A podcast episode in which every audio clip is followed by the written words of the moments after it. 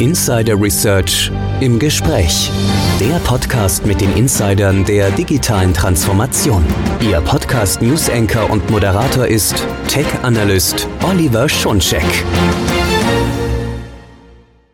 Hallo und herzlich willkommen zu einer neuen Ausgabe von Insider Research im Gespräch, der Podcast mit den Insidern der digitalen Transformation. Mein Name ist Oliver Schoncheck, ich bin News Analyst bei Insider Research. Diesmal geht es um nachhaltige Security, also eine Security, die langfristig schützen kann. Warum ist das so wichtig? Ja, das zeigt die sich immer weiter verschärfende und ständig ändernde Cyberbedrohungslage. Das BSI sagt zum Beispiel, die Bedrohungslage im Cyberraum ist angespannt, dynamisch, vielfältig und damit so hoch wie nie. Man muss sich also schon heute auf neue Cyberbedrohungen einstellen, die da kommen werden. Aber wie geht das? Was gehört denn zur Nachhaltigkeit in der Security? Darüber spreche ich nun mit Alexander Werkmann. Er ist Director IBM Technology Security Dach. Und ich begrüße dich ganz herzlich. Hallo Alexander. Einen wunderschönen guten Morgen, Oliver. Hallo, schön dich im Podcast zu haben. Und ich habe gerade das BSI zitiert, die ja sagen, Cyberbedrohungslage ist so hoch wie nie. Und da frage ich mich, wenn ich schon so einen Insider, einen Experten wie dich im Interview habe. Warum ist das so? Was sagst du? Und ihr habt ja gerade selbst eine neue Security-Studie veröffentlicht. Vielleicht kannst du uns da was berichten. Ja, Oliver, da gehe ich gerne mal dazu ein. Also erstmal kann man sagen, die Anzahl der Angriffe und der einhergehenden Schadenssummen steigen von Jahr zu Jahr. Wir sehen, dass im letzten Jahr die Angriffe weltweit um über 38 Prozent zugenommen haben. In Deutschland circa 27 Prozent und wir sehen auch, dass die Schadenshöhen, die 2021 noch rund bei 200 Milliarden in Deutschland waren, ständig steigen. Die werden vermutlich, auch wenn wir noch keine konkreten Zahlen haben, für 2022 deutlich höher liegen als im Vorjahr. Nach unserem vor kurzem, und das hast du ja gerade eben schon angesprochen, veröffentlichten Threat Intelligence Index, ist Europa nach Asien, Asien von der Menge der Attacken Angriffsziel Nummer zwei, gefolgt von Nordamerika, Lateinamerika und Middle East und Afrika. Der relative Anstieg der Angriffe in einer Year-over-Year-Betrachtung war allerdings, und das ist hochinteressant, in Europa am größten. Wir vernehmen auch in Verbindung mit dem Angriffskrieg Russlands auf die Ukraine nach dem 24. Februar 2022 eine steigende Bedrohungslage, die aus politischen Interessen rührt und vorwiegend auf öffentliche Behörden, Verwaltungen, aber auch Industrieunternehmen und Bildungseinrichtungen sowie auf die kritische Infrastruktur zielt. Allerdings, und das muss man auch dazu sagen, ist das in Dach bisher nicht in dem Ausmaß, wie ursprünglich zu befürchten war. Interessant aber, ein Viertel der Angriffe, die wir feststellen, sind Angriffe, Angriffe mit Extortion, also das heißt mit Erpressung. Ransomware-Angriffe erfreuen sich einer extrem hohen, wenn man das so sagen darf, Beliebtheit auf Seiten der Angriffsseite. Da ist durchaus ein lukratives, ja, ich würde sagen, ein profitables Geschäft für die An äh, Angreifer geworden ist. Wenngleich wir feststellen, dass die Bereitschaft zur Bezahlung von Lösegeldern zurückgeht. Dies führt jedoch zur begründeten Annahme, dass davon auszugehen ist, dass die schiere Anzahl der Angriffe weiter steigen wird. Nach dem Niedergang von Conti tauchen augenblicklich vermehrt Ransomware-Stämme von Lockbit, Black Cat, Royal oder Play auf. Spannend ist, dass selbst gut bekannte Sharp-Programme wie WannaCry nach einem Rückgang in 2021 wieder vermehrt in 2022 auftauchen. Übrigens, RAS, also Ransomware as a Service Dienste im Dark Web sind zudem ein hohes Gefahrenpotenzial, da nun böswillige Akteure, die bisher weder die Zeit noch die Fähigkeit hatten, sich über RAS-Kits schnell, günstig und rund um die Uhr ein Einkommensmodell aufbauen können, das bisher so nicht zur Verfügung stand. Das alles, Olli, führt zu einer hohen, durchaus ernsten Bedrohungslage, auf die das BSI aus meiner Sicht zu Recht hinweist. Also du hast uns jetzt wirklich einen breiten, äh, ein breites Portfolio an, muss ich sagen, an Cyberkriminalität offenbart. Und das ist ja wirklich erschreckend, wenn man schaut. Du hast uns gesagt, wie die Schadenshöhe zunimmt. Äh, die Zahlen der Angriffe nehmen immer weiter zu. wir meinen sozusagen vielleicht manchmal, ja, dass äh, wir stehen vielleicht nicht so im Fokus, aber in Wirklichkeit sehen wir, du hast ja gesagt, in welcher Reihenfolge sind bestimmte Regionen. Wir sind durchaus ein sehr beliebtes Ziel für Angriffe. Und äh, die, sowohl die Erpressung, sagst du, ist äh, ein, ein führender Weg äh, für die Internetkriminellen an Geld zu kommen, als auch umgekehrt sehr einfach, sich Services zu bedienen. Es wird also immer leichter, immer mehr Geld zu verdienen mit der Internetkriminalität. Und kein Wunder, dass dann leider die Bedrohungslage sich immer weiter verschärft. Und das hat eure Studie ergeben, das sagt das BSI. Und auch wir Medien berichten ja ganz äh, regelmäßig darüber und sagen, hier gibt es neue Angriffswellen, da neue äh, Schadsoftware. Und könntest du uns sagen, was wäre denn jetzt gerade äh, nach deiner Expertise aktuell eine besonders hohe Bedrohung und was wird vielleicht, da muss ich mich ja dann an die eigene Nase fassen, in der Berichterstattung über Security vielleicht übersehen? Oder äh, berichten wir eigentlich alles, was wichtig ist, was ich hoffen würde? Also gibt es irgendwas, wo man sagen sollte, ähm, liebe Unternehmen, liebe Zuhörerinnen, liebe Zuhörer, da solltet ihr auch nochmal hingucken. Also ähm, äh, absolut valide Frage, Olli. Und ich habe es ja ein Stück weit gerade schon ähm, kommentiert. Ich glaube, Ransomware ist weltweit die größte Cyberbedrohung für Organisationen und Unternehmen. Aber du hast vollkommen recht, wir sehen natürlich weitere. Was äh, wir häufig gerade auch sehen, sind entsprechende Kryptoattacken, ja, also das sogenannte Krypto-Checking. Das ist sehr beliebt auch bei Hackern. Dabei verwenden Cyberkriminelle Malwares, um sich auf dem Gerät des Opfers einzuwählen und von dort aus illegalerweise und meist unbemerkt Kryptocoins zu schicken. Auch, und das ist ein weiteres Thema, äh, der Bedrohungslage, die wir sehr häufig sehen, ist das Thema Phishing. Hier wär, hierbei werden Schadprogramme gezielt genutzt, die zumeist über E-Mails in Unternehmen gelangen. Und entweder werden Daten ausgespäht, da geht es zumeist natürlich um die Kronjuwelen äh, der Daten der Unternehmen, Kreditkartendaten, personenbezogene Daten sind hier zu nennen. Die werden dann abgezogen und oder aber auch verschlüsselt. Ähm, ein ganz besonderes, äh, eine ganz besondere Art des Phishing ist das sogenannte Spearfishing. Und hier werden gezielt Attacken auf Organisationen oder Personen äh, durchgeführt. Und das sehen wir auch in unserem Threat Intelligence Index, dass das besonders häufig in 2022 registriert. Weiter sehen wir auch das Thema der Angriffe rund um Botnets. Ähm, hierbei wird ein gesamtes System verschiedener Geräte gezielt angegriffen und lahmgelegt. Also hiermit einhergehen sehr häufig natürlich sogenannte DDoS-Attacken, die in diesem Zusammenhang häufig zu binden sind und erhebliche Probleme machen. Erst jüngst kam es übrigens zum größt gemessenen DDoS-Angriff, bei dem bis zu 71 Millionen Anfragen pro Sekunden gemessen wurden. Auch und das finde ich sehr interessant, die Homepage von unserer Bundesaußenministerin, Frau Baerbock, hat äh, zuletzt eine DDoS-Attacke verzeichnet. Da sieht man auch, ähm, ja, wie aktiv und agil hier Hacker vorgehen, vermutlich als Reaktion auf die Ankündigung der Bundesregierung, Leopard-Panzer Ukraine zu richten.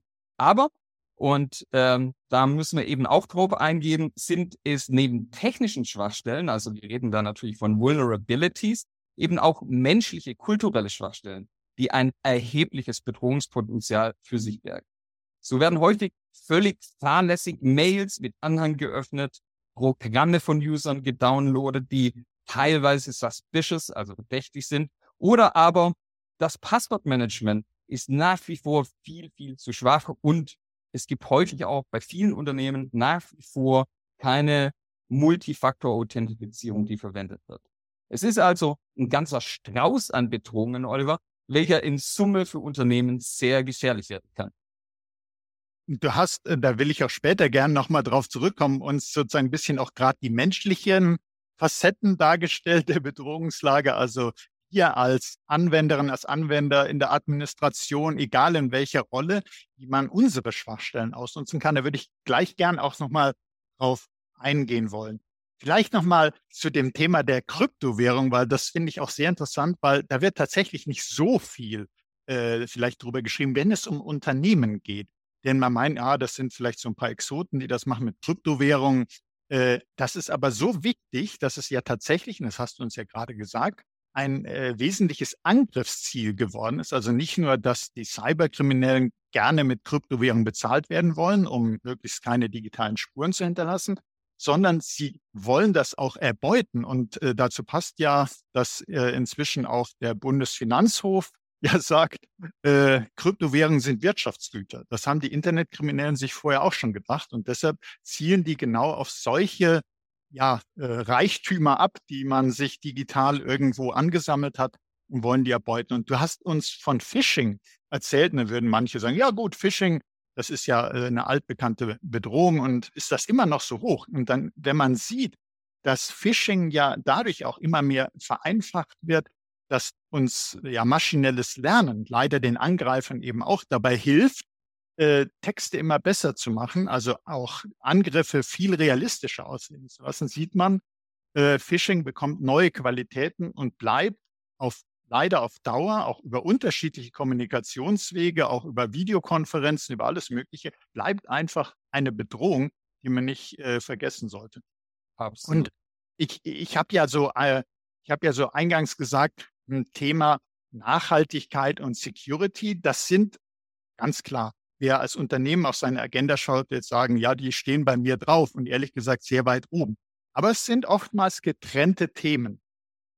Äh, jetzt frage ich mich so ein bisschen, äh, ich sagte ja in meinem Intro, äh, man muss irgendwie es schaffen, dass die Security nachhaltig. Würdest du sagen, Nachhaltigkeit und Security, das sind getrennte Themen oder eigentlich gehört das fest zusammen? Wie, wie stehst du dazu? Das ist wirklich eine super spannende Frage, die du hier stellst. Also Laut einer Gartner-Studie aus dem Sommer 2022 wissen wir, 87 Prozent der Führungskräfte wollen in den nächsten zwei Jahren die Investitionen ihres Unternehmens in Nachhaltigkeit erhöhen. Jetzt ist es natürlich immer ein Stück weit eine Frage, wie Unternehmen Nachhaltigkeit für sich interpretieren. Wenn man Nachhaltigkeit für Unternehmen, Unternehmen so interpretiert, dass diese mit Störungen besser umzugehen wissen, ist Security natürlich ein Thema, das eng an die Nachhaltigkeit geknüpft ist. Ja? Das unterstreicht auch eine These des Manifests zur IT-Sicherheit vom Voice Bundesverband der IT-Anwender.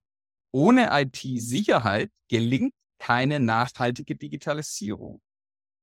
Und übrigens, Gartner geht sogar noch viel weiter. Die sagen, dass Cybersicherheit zu einem Teil der ESG-Ziele werden muss die Erwartungen, dass Unternehmen ihre Sicherheitsrisiken transparenter machen sollten, sind eindeutig gestiegen. Was zu einer, äh, zu einer öffentlichen Forderung nach mehr Transparenz in ihrer ESG-Berichterstattung geführt hat. Cybersicherheit ist daher nicht mehr nur ein Risiko für die einzelne Organisation, sondern ein gesellschaftliches Risiko. Man denke da nur an die Verletzung personenbezogener Daten von Kunden, die im Worst Case eine massive Gefahr für Umwelt, aber auch Leib und Leben bedeuten können. Nachhaltigkeit und Sicherheit sollten also nicht nur gemeinsam als Ziel gesehen werden, sondern auch gemeinsam verstärkt adressiert und angegangen werden. Um die Frage zu beantworten, Oliver, die Themen Nachhaltigkeit und Sicherheit können durchaus in einem gemeinsamen Kontext betrachtet werden. Also das finde ich auch hochspannend und auch ganz herzlichen Dank dafür, dass du uns zum einen nochmal die, mit der Sicht der Anwender äh, da zusammengebracht hast, dass du gesagt hast, ja, äh, dort gibt es in dem Manifest auch die Aussage, nachhaltige Digitalisierung kann nur mit IT-Sicherheit gelingen. Ich meine, wenn man sich das so vorstellt, einerseits, ich äh, digitalisiere etwas und ich habe mangelhafte Sicherheit, dann wird mir das jetzt mal so ganz einfach gedacht, kaputt gemacht, damit kann das schon mal per se nicht nachhaltig sein. Also alles, was ich mir aufbaue, ist ja bedroht. Also wenn ich etwas langfristig aufbauen möchte, muss ich es ja schützen. Und Gartner ist äh, ja auch eine sehr renommierte, anerkannte äh, Quelle für äh, Prognosen. Und die sagen also, äh, Security sollte in Zukunft zu den ESG-Zielen äh, dazu gerechnet werden. Ganz wichtig und ich denke auch gerade für alle, die aus dem Bereich der Security-Verantwortung äh, zuhören, das ist natürlich nochmal ein ganz wichtiges Argument für äh, Security-Maßnahmen, für Investitionen, für Budgets. Denn in Nachhaltigkeit, auch das hatte ja Gartner gesagt, wie du uns gerade berichtet hast, ähm, da wird einiges investiert und diese Gelder müssen eben auch der Security helfen, äh, die nachhaltige Digitalisierung zu schützen. Und ich stelle mir so vor, Security ist, äh, wenn sie nachhaltig ist, hat sie eine lange Haltbarkeit. So würde ich mir mal so vorstellen. Und lange Haltbarkeit bedeutet für mich sozusagen, dass ich mich auch schon gegen solche Bedrohungen gerüstet habe, die neu auf mich zukommen. Aber wie kann ich das denn machen? Weil du hast uns eingangs gesagt, was sich alles tut und die Lage ist unheimlich dynamisch. Es gibt neue Motivationen oder immer wieder neue Motivationen anzugreifen. Es wird vielleicht, äh, wie du es ja berichtet hast, es wird die Seite der Bundesaußenministerin angegriffen im Internet. Und dahinter stecken ja politische Motivationen in aller Regel. Und das sind aber oftmals Auftragsarbeiten, also schon wieder wirtschaftliches Interesse dahinter. Also es gibt ganz viele Gründe, warum Cyberattacken stattfinden. Und wie kann ich mich denn äh, möglichst gegen das Neueste immer geschützt halten? Hast du da Tipps, wie Security eine lange Haltbarkeit bekommen kann? Ja, Oliver, das ist äh, also eine einfache Frage, die sich wahrscheinlich nur sehr komplex beantworten lässt. Aber ich versuche es mal mit fünf wesentlichen Punkten, äh, auf die man zumindest mal achten sollte. Ja? Ähm, erstens, glaube ich, ganz wesentlich ist es, dass man seine Mitarbeiter in der IT-Security sensibilisiert. Also hier geht es natürlich um das Thema Prävention, aber auch um das Thema Enablement und Schulung. Ähm, zweitens, glaube ich, sehr wichtig ist es, hohe Sicherheitsstandards zu definieren und diese natürlich auch entsprechend auf dem aktuellen Stand zu halten. Ähm, da denke ich nicht nur an die präventive und reaktive Sicherheit, sondern auch an die Cyber Resilience, also sprich an den Wiederanlauf von Systemen nach dem Crash, nach dem Angriff, um dort entsprechende Konzepte zu erarbeiten, zu hinterlegen, aber auch entsprechende Strate Strategien entsprechend etabliert zu haben. Und es gilt natürlich auch, neue Ansätze ins Auge zu nehmen. Also ganz äh, en vogue, würde ich mal sagen, ist momentan das Thema Zero Trust, also der Aspekt von traue niemand äh, nach den Paradigmen always verify, also verifiziere immer, egal wer sich wo in deinem Netzwerk ähm, bewegt. Ähm, das Thema Least Privilege, also gebe wirklich nur ganz wenige ausgewählte Privilegien, wo du dir auch sicher sein kannst, wer auf welche Daten äh, zugreift. Und denke auch immer darüber nach, assume a breach, also vermute, es wird auch schnell wieder jemand auf dich zukommen, der an dich ran. Aber es gibt auch weitere Punkte. Als dritten sehe ich das Thema ähm, der geeigneten Arbeitsgeräte und Verfahren, die man vom Mitarbeiter etablieren soll. Die müssen einfach sein, die müssen schnell, die müssen aber vor allem auch usable sein. Also man kann da ein paar Dinge nennen, wie beispielsweise das Thema Fingerprint versus Passwords. Wir haben das Thema moderne Identity und Access Management. Systeme, die etabliert werden müssen. Man sollte an das Thema Key Management daran denken und Verschlüsselungsverfahren. Und weitere Punkte, die relevant werden, sind sicherlich, äh, die man auch nennen sollte. Einmal den Einsatz von Sicherheits- und Anti, äh, Anti-Ransomware-Technologien. Da bietet sich zum einen an, natürlich IDR-Verfahren, also Endpoint Detection Response Verfahren zu nutzen. Denn moderne EDRs, und da kann ich, mache ich genau ein Stück weit Werbung für uns, wie IBM Reactor, können Unternehmen ihre Endpunkte gegen Bedrohungen und Zero-Day-Exploits schützen. Mit Hilfe von KI und intelligenter Automat äh, Automatisierung erkennt die Lösung Unregelmäßigkeiten und korrigiert Bedrohungen nahezu dann gleich in Echtzeit. Aber auch, und das hatte ich vorher schon angesprochen, man kann natürlich zwei beziehungsweise Multifaktor-Authentifizierungen nutzen, denn diese bieten einen weiteren individuellen Schutz und sollten auf jeden Fall bei sicherheitskritischen Anwendungsbereichen innerhalb der Unternehmensprozesse zum Einsatz kommen. Das sind so Token, Lösungen, PIN-Abfragen, SMS, Fingerprints. Also da gibt es einiges, was man nutzen kann. Last but not least, und das ist der fünfte Punkt, ähm, man kann auch über das Thema Managed Security Services nachdenken. Denn wir wissen, das Thema Fachkräftemangel äh, ist natürlich ein Riesenthema und beziehungsweise je nach Unternehmensgröße speziell bei kleineren und mittleren Unternehmen, führt es natürlich auch schnell an die Kapazitäts, äh, Kapazitätsgrenzen äh, beziehungsweise, ich sag mal, an den Skill, äh, den die jeweilige Unternehmen überhaupt vorhalten können. Und da macht es durchaus Sinn, sich auch mit SaaS-Lösungen äh, und externen Services wie MSSP gedanklich auseinanderzusetzen. Dort findet man dann individuelle Unterstützung, wo die notwendige Fachkompetenz und Ressourcen fehlen. Ähm, als IBM sind wir da in der Lage, unseren Kunden einen MSSP-Dienst, aber auch professionelle Serviceleistungen über Einbindung unseres breiten Partnerökosystems zugänglich zu machen. Gute Sicherheit erreicht man daher im Zusammenspiel verschiedener Ansätze und Technologien. Wichtig bleibt, dass die, diese immer integriert, aber auch offen und ganz wichtig für den Endanwender User. Ja, da hast du uns, äh, Alexander, wirklich äh, eine, einen Fünf-Punkte-Plan hier äh, mitgegeben. Ich kann mir vorstellen, der ein oder andere oder die ein oder andere hat jetzt schon mal mitgeschrieben, um sich so eine Aufgabenliste zu machen. Äh, mein Tipp, das ist sozusagen ein hörbarer Fünf-Punkte-Plan. Gehen Sie also später nochmal in den Podcast rein und hören Sie sich diese Punkte nochmal an. Dann haben Sie äh, einen tollen Fahrplan, was Sie da äh, machen sollten, um Ihrer Security mehr Haltbarkeit zu verleihen. Und du hast einen ganz wichtigen Punkt ja auch genannt, die Resilienz. Also, dass einem klar ist, es kommt zu Angriffen, es kommt zu Störungen.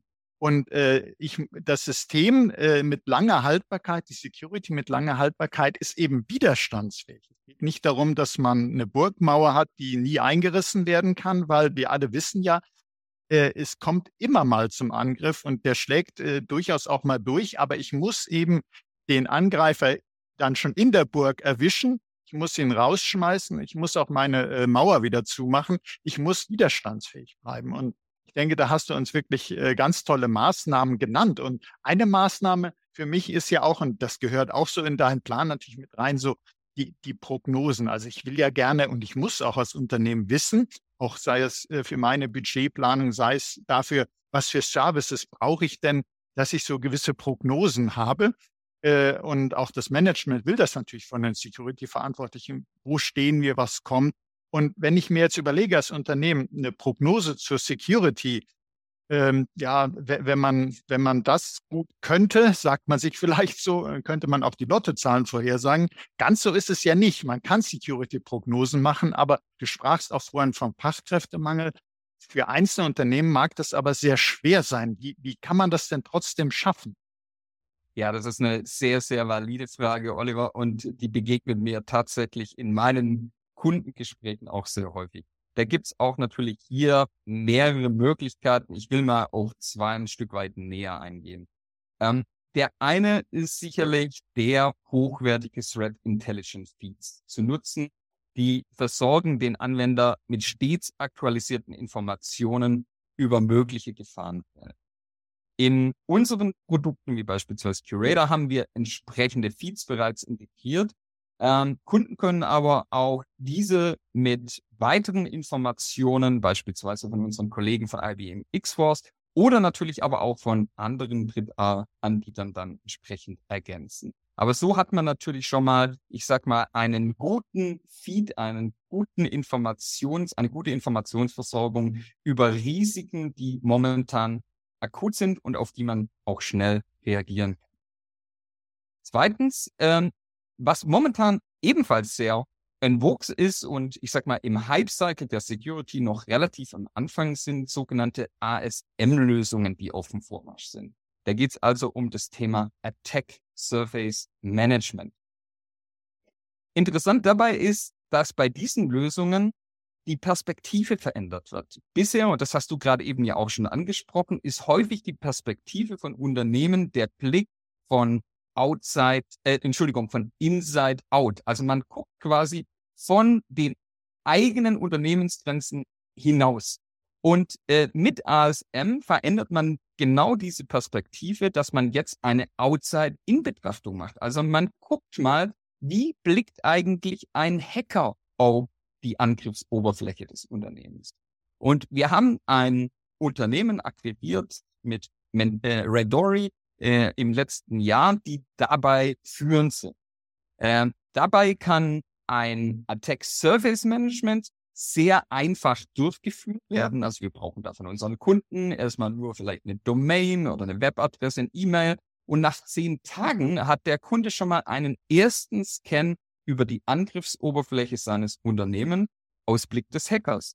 Und du hörst möglicherweise schon heraus, es ist A sehr einfach und man braucht dazu auch keine eigenen geskillten Ressourcen. Dass ich also so ähm, ein AS, äh, ein, äh, so ein Attack Surface, da, dass sich die Attack Surface eines Unternehmens also ständig verändert. Ähm, man denke nur daran, es kommen ständig Unternehmen dazu, es verändern sich natürlich auch Devices, die dazukommen, die wegkommen. Es werden Ports geöffnet, verändert sich natürlich die Angriffsoberfläche eines Unternehmens ständig. Dazu braucht es natürlich dann auch einen kontinuierlichen Scan. Und dies bieten die Kollegen an ähm, und finden dann zum einen bekannte, aber auch unbekannte Schwachstellen und zeigen Wege auf, wie diese kurzfristig geschlossen werden. Das alles ohne wesentlichen, und das habe ich ja gerade schon gesagt, Personeneinsatz. Das Ganze kann 24-7 passieren, also rund um die Uhr. Und man braucht keine eigene Kenntnis, die man dafür vorhalten muss. Und das Ganze reduziert natürlich das Angriffspotenzial schon mal erheblich.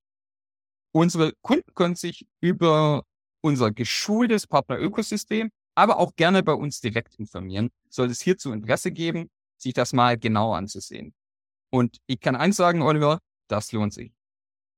Das, also, das kann ich mir sehr, sehr gut vorstellen. Und da werde ich auf jeden Fall auch selber einen Blick drauf werfen wollen.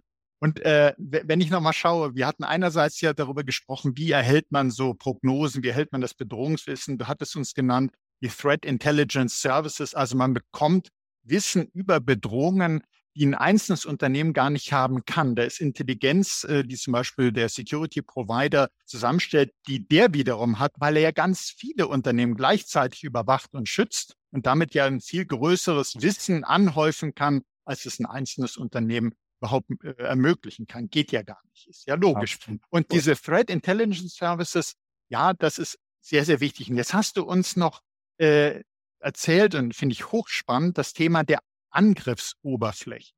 Die Angriffsfläche sozusagen verringern oder überhaupt erstmal den Blick von außen nach innen äh, zu richten und zu sagen, wie sieht denn mein Unternehmen für einen, der angreifen will, aus? Was biete ich für eine verwundbare Oberfläche? Und äh, dass es da einen Service gibt, der einem das sagen kann, und zwar sozusagen einen guten Service, der mich abprüft, wo wäre ich überall angreifbar und das möglichst tut, bevor ein Hacker das ausprobiert, ist eine wunderbare Sache. Und äh, wenn das eben geht, ohne dass ich äh, sehr viele Expertinnen und Experten im eigenen Unternehmen habe, ist das einfach toll. Und wenn ich mir jetzt gerade so überlege, also während du das äh, uns erzählt hast, habe ich gedacht, mh, genau, das, was passiert ist, als wir raus sind in die Homeoffices, als immer mehr Remote Work gab, das war eine Veränderung der Angriffsfläche. Dadurch, dass wir jetzt äh, Endgeräte exponieren, die vorher vielleicht geschützt im Unternehmensnetzwerk waren, jetzt äh, sind die alle draußen. Das verändert die Angriffsfläche und sowas muss man eben untersuchen, um zu wissen, wie kann ich mich denn jetzt besser schützen, weil ich habe, äh, biete leider den Internetkriminellen neue Angriffsmöglichkeiten. Und einerseits haben wir also das Bedrohungswissen und andererseits muss ich ja reagieren auf diese äh, Bedrohungen. Und äh, deshalb meine Frage, da brauche ich ja dann doch irgendwie entweder Personal oder einen äh, Dienstleister oder äh, kann mir vielleicht auch KI helfen? Kannst du uns dazu auch was sagen? Ähm, ja, auch KI ist natürlich ähm, ein Thema, das sehr en vogue wenn ich diesen Begriff nochmal aufnehmen darf. Äh, denn KI ist heute schon im Einsatz und ein ganz wesentlicher Faktor ähm, im Bezug auf die Weiterentwicklung unserer Produkte im Kontext ganzheitlicher Sicherheit. Ähm, so nutzen wir heute beispielsweise KI oder AI, wie es auch manche nennen, um das Level of Noise deutlich zu verringern. Dabei versteht man die Auswertung der Flut und Menge an beispielsweise Logdaten in einem SIEM auf Unregelmäßigkeiten und Anomalien, um Bedrohungen schnell und ja, möglichst automatisiert natürlich auch zu erkennen. KI, KI hilft dabei, ähm, ich sag mal, dass Analysten sich auf das Wesentliche konzentrieren können und Muster von der KI erkannt und in Verbindung mit Automatisierung bearbeitet werden. Das macht ich sag mal, vor allem ein Security Operation Center als ein SOC sehr effizient und leistungsstark. Gleichzeitig sehen wir aber auch, dass Angreifer sich immer mehr sich dem Thema KI nutzbar machen. Ja, man, gerade aktuell sehen wir das Thema ChatGPT und andere Chatbots, äh, die es bösartigen Akteuren immer leichter, ja, ich sag mal, einfacher machen, ähm, auch komplizierte Schadsoftware zu schreiben. In der Vergangenheit ähm, erforderte die Erstellung einer sich ständig veränderten Malware ein hohes Maß an Programmierkenntnissen. Heute können quasi fast jeder, äh, der ein Grundverständnis hat, ChatGPT in eine potenzielle Waffe verwandeln. Dies führt uns zurück zum Anfang, Oliver. Sprich, es wird klar, warum man sich auch zukünftig einer steigenden Bedrohungslage ja wappnen muss und diese einfach betrachten soll. KI kann somit auch dabei helfen, bösartige KI zu finden und zu eliminieren. Oder anders gesagt, vermutlich wird man KI zukünftig zwingend benötigen, um bösartige KI im Sinne von Cyberangriff überhaupt Herr zu werden. KI also, wird also zukünftig, vielleicht wenn ich das noch sagen Ja, natürlich. Äh, sowohl auf der Angreifer als auch auf der Verteidigerseite eine zentrale Rolle spielen. Vor allem aber ein fester Bestandteil moderner Produkte auf der Abwehrseite sein, um vor allem eins, nämlich sich effizient aufzustellen. Also ich, äh, deshalb musste ich schon was sagen, weil ich mir gedacht, ja Mensch, genau. Also die äh, Intelligenz sozusagen ist die menschliche Intelligenz, die, äh, die Angreifenden, die haben es einerseits immer leichter. Du kann, hast ja auch gesagt, die Angriffe, das kann ja inzwischen bald jeder, der ein Grundverständnis hat. Aber das heißt ja nicht, dass die Angriffe weniger intelligent werden, sondern man bedient sich in immer intelligenterer Methoden. Und eben, wenn ich mir das Bild habe ich jetzt im Kopf, White AI versus Black AI, wenn man so will. Also tatsächlich äh, Kampf der KIs dann auch natürlich immer in Verbindung mit den äh, einerseits auf der einen Seite Security-Expertinnen und Experten, auf der anderen Seite den Menschen, die äh, der Internetkriminalität äh, anheimgefallen sind, die da ihr Geschäft drinne sehen. Und äh, das Thema Menschen ist in meiner vorletzten Frage an dich auch nochmal so im, im Fokus. Und zwar, äh, wir haben über die Security-Abteilung gesprochen, dass da ja einen Fachkräftemangel gibt und dass es gut ist, Unterstützung zu haben, äh, zum Beispiel durch einen Dienstleister, äh, durch eine gutartige KI. Aber das Unternehmen besteht ja nun aus den allen Beschäftigten. Und im Idealfall sollten ja alle Beschäftigte Teil der Cyberabwehr sein. Man spricht ja auch von dieser Human Firewall. Hast du da noch Tipps für uns? Ähm, ja, also ich glaube, der Schlüssel zum Erfolg liegt ein Stück weit in einer hm, Security First Kultur, so würde ich es mal nennen. Also wenn man jetzt mal darüber nachdenkt, was sehen wir denn häufig, äh, heute? Heute ist häufig so eine Art Gleichgültigkeit oder eine Verärgerung, häufig synonym für empfundene, ja, teilweise gelebte Sicherheit. Also man kann das häufig mit so einem Autoalarm auch vergleichen. Ja, also äh, ihr kennt es ja alle, ja, irgendwo hört man Autoalarm, man ärgert sich eigentlich viel mehr äh, und es ist einem gleichgültig, als dass man darüber nachdenkt, zu sagen, Mensch, ich guck mal nach, ob da vielleicht gerade irgendwas äh, passiert. Ja, und das sehen wir natürlich identisch auch im Sinne ich sag mal, der Kulturen, wenn es um Sicherheit geht, in Unternehmen. Ähm, aber Sicherheitsverantwortung ist halt nicht nur eine Aufgabe ähm, der IT und des Sicherheitsteams. Ähm, laut einer Studie von Tessien sind 30 Prozent der Mitarbeiter davon überzeugt, dass sie bei der Aufrechterhaltung von Cyber Security keine Rolle spielen muss man sich mal vorstellen. Nur 39 Prozent würden einen Vorfall überhaupt melden. Also das sieht man schon ein Stück weit, wie, wie das Thema Gleichgültigkeit und Sensibilität vielleicht augenblicklich gerade entwickelt ist. Doch, ich sag mal, lässt sich die Einstellung der Belegschaft beziehungsweise ihrer persönlichen Verantwortung beim Schutz des Unternehmens verändern? Ja, das tut sie natürlich.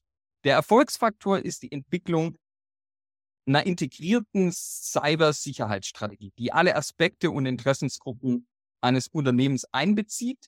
Und das sind meiner Ansicht nach vor allem drei. Ich versuche sie mal aufzuführen. Erstens, äh, ich denke, ganz entscheidend ist ein Sicherheitsdenken top-down. Also ähm, wichtig ist der Stellenwert von Security auf C-Level-Ebene. Eine sogenannte Awareness-Bildung ist dann natürlich auch ganz wichtig. Und by the way, auch hier bieten wir IBM-seitig mit unseren Kollegen von Xforce was an, einen sogenannten Command Center Approach, wo wir einfach mal zeigen, was bedeutet das eigentlich, wenn man mal einen Angriff hat? Wie arbeiten dann die Dinge zusammen? Weil es ist viel mehr eben, wie gesagt, nur IT, sondern dann müssen die Kommunikationsprozesse natürlich im Unternehmen auch ähm, funktionieren. Es muss die Awareness, vor allem auf C-Level-Bereich da sein, wie man sich dem gegenüber jetzt wappnet. Ein Risikomanagement entsprechend etablieren, Risiken zu erkennen und aber auch entsprechend für sich mal zu bewerten, ist ganz wichtig, weil das führt zum dritten Punkt unter dem Aspekt von Sicherheitsdenken top-down, nämlich man braucht ja auch entsprechende Budgets und die sollten natürlich auch von der Unternehmens ähm, von der ähm, von, von, von den obersten Ebenen, sprich vom C-Level, der Unternehmensführung entsprechend dann auch eingerichtet. Der zweite wichtige Punkt äh, ist generell mal darüber, sich Gedanken zu machen über die Sicherheitskomplexität. Die sollte nämlich reduziert werden. Hört sich jetzt ein bisschen komisch an, ist aber so. Denn wichtig ist, dass Sicherheit aus Sicht des Nutzers bedienbar bleiben muss. Sonst, und jetzt komme ich wieder zurück zum Alarm des Autors, wird es ignoriert, umgangen, ja, oder einfach nicht wirklich ähm, bewusst genutzt. Also sprich, es ist ganz wichtig, beim zweiten Punkt Sicherheitskomplexität zu reduzieren, den Blick den Users beim Aufbau von Sicherheit immer mit einzubeziehen. Und der dritte Punkt, und den hatte ich auch jetzt hier in unserem Podcast schon mal genannt, ist eben das Thema der kontinuierlichen Schulung, Information und Bewusstseinsschaffung. Also wir wissen, 95 Prozent aller erfolgreichen Angriffe sind auf menschliches Versagen. Und das heißt, es ist wichtig, sich, äh, Cybersicherheitsbeauftragte entsprechend äh, zu etablieren beziehungsweise in Erwägung zu ziehen. Und wenn man größere Unternehmen verantwortet, macht es vielleicht durchaus sogar Sinn, pro Abteilung äh, einen Sicherheits- und Compliance-Verantwortlichen zu etablieren, der die Herausforderungen der Abteilung gut kennt und bei Bedarf für die Mitarbeiter dann zur Verfügung steht, wenn es um Schulungen oder Ressourcen geht. Also mein Fazit, ähm, der Aufbau einer soliden Sicherheitskultur benötigt erstmal Zeit. Er erfordert aber auch ein Umdenken zu einer, äh, eher zum gemeinsamen, ich sag mal, wertschaffenden Ansatz. Und es benötigt, und das wird häufig vergessen, äh, es benötigt ein vernünftiges Budget und Investitions, eine Roadmap, sag ich mal, eine Budget- und Investitionsroadmap, die vor allem dann natürlich Produkte, aber auch in Richtung des Enablement geht. Und wenn dies alles im Einklang mit dem Endnutzer steht, Oliver, wird das Unternehmensrisiko für Cyberbedrohungen definitiv gesenkt und die Effektivität für Sicherheit zweifelsfrei auch erhöht. Ja, Alexander, ich könnte dir noch ganz, ganz äh, lange zuhören und noch lange mit dir sprechen, ist höchst interessant. Und, äh, zum, und ich weiß aber, dass du gleich in Sachen Cyber Security schon wieder unterwegs sein musst. Deshalb noch am Schluss äh, der Hinweis, zum Glück gibt es ja in der gemeinsamen Online-Event-Serie von IBM und Vogel IT Medien einen Deep Dive speziell zum Thema Security und Nachhaltigkeit. Und äh, da freuen wir uns jetzt schon drauf. Und vielleicht kannst du uns ganz kurz einen Ausblick geben, was erfahren wir da? Und in den Show Notes, das sei schon mal gesagt, zu diesem Podcast finden Sie, liebe Zuhörerinnen, lieber Zuhörer, natürlich einen Link zu diesem Deep Dive. Da können Sie sich anmelden. Sie finden noch weitere Informationen zum Thema, aber ganz besonders den Deep Dive, wo wir gleich hören, was da so alles auf uns wartet, kann ich Ihnen ganz ans Herz legen. Ja, Alexander, was, was wirst du uns da, du mit deinen Kollegen und Kollegen erzählen? Ich glaube, der Deep Dive, der wird, wird sehr interessant werden. Und wir widmen uns natürlich genau Themen, die wir hier eben jetzt auch beleuchtet haben, die für ähm, unsere User, für die Unternehmen sehr aktuell sind. Zum einen werden wir das Thema ASM, und da hatten wir jetzt gerade auch darüber gesprochen, natürlich nochmal im Detail äh, beleuchten. Also wir gehen auf das Thema Attack Surface Management ein ähm, wo wir vertieft mal darstellen werden, was sind genau die Mehrwerte von Attack Surface Management, was ähm, entstehen da heraus für Werte für die Unternehmen. Und das zweite Thema, was wir uns angucken werden, ist das Thema ähm, EDR, also es geht hier um das Thema Endpoint Detection und Response, wo, und das hatte ich auch erwähnt, wir mit Reactor ein Unternehmen ähm, ähm, akquiriert haben, wo wir unserem Unternehmen helfen, Gefahren und Bedrohungen frühzeitig, nämlich am Endpunkt bereits zu identifizieren und auch entsprechend zu beseitigen. Also ich glaube, ihr könnt sehr interessiert sein und ich hoffe, es werden viele Zuhörer kommen, die ähm, sich dafür interessiert zeigen, genau zu erfahren, was wir hier vorstellen werden. Ja, und äh, wer, wer äh, sagt, äh, da möchte ich auch möglichst viel sehen, also bei diesem Deep Dive wird es auch was zu sehen geben, ergänzend zu dem Podcast und super spannend. Ich freue mich schon riesig drauf, Alexander, und ich danke dir für deinen Einblick. Und wie gesagt, Sie finden den Anmeldelink zu dem Deep Dive in den Show Notes zu diesem Podcast. Und Alexander, äh, bevor du weiter musst, ich weiß, du bist viel beschäftigt, kein Wunder in der Cybersecurity, möchte ich dir herzlich danken, dass du uns gezeigt hast, was es bedeutet, Nachhaltigkeit und Security zusammen anzugehen. Du hast uns ganz konkrete Tipps gegeben in dieser wirklich verschärften Bedrohungslage. Und ja, Alexander, ich denke, dir zu danken, das möchte ich gern. Und natürlich auch, liebe Hörerinnen, lieber Hörer, auch Ihnen möchte ich herzlich danken für Ihr Interesse. Und seien Sie auch das nächste Mal dabei, wenn es heißt Insider Research im Gespräch. Und wenn es Ihnen gefallen hat, so wie mir, teilen Sie doch diese Folge in den sozialen Netzwerken und abonnieren Sie unseren Podcast. Sie finden uns auf allen führenden Podcast-Plattformen. Das war Oliver Schoncheck von Insider Research im Gespräch mit Alexander Bergmann von IBM. Herzlichen Dank, Alexander. Sehr gerne, Oliver.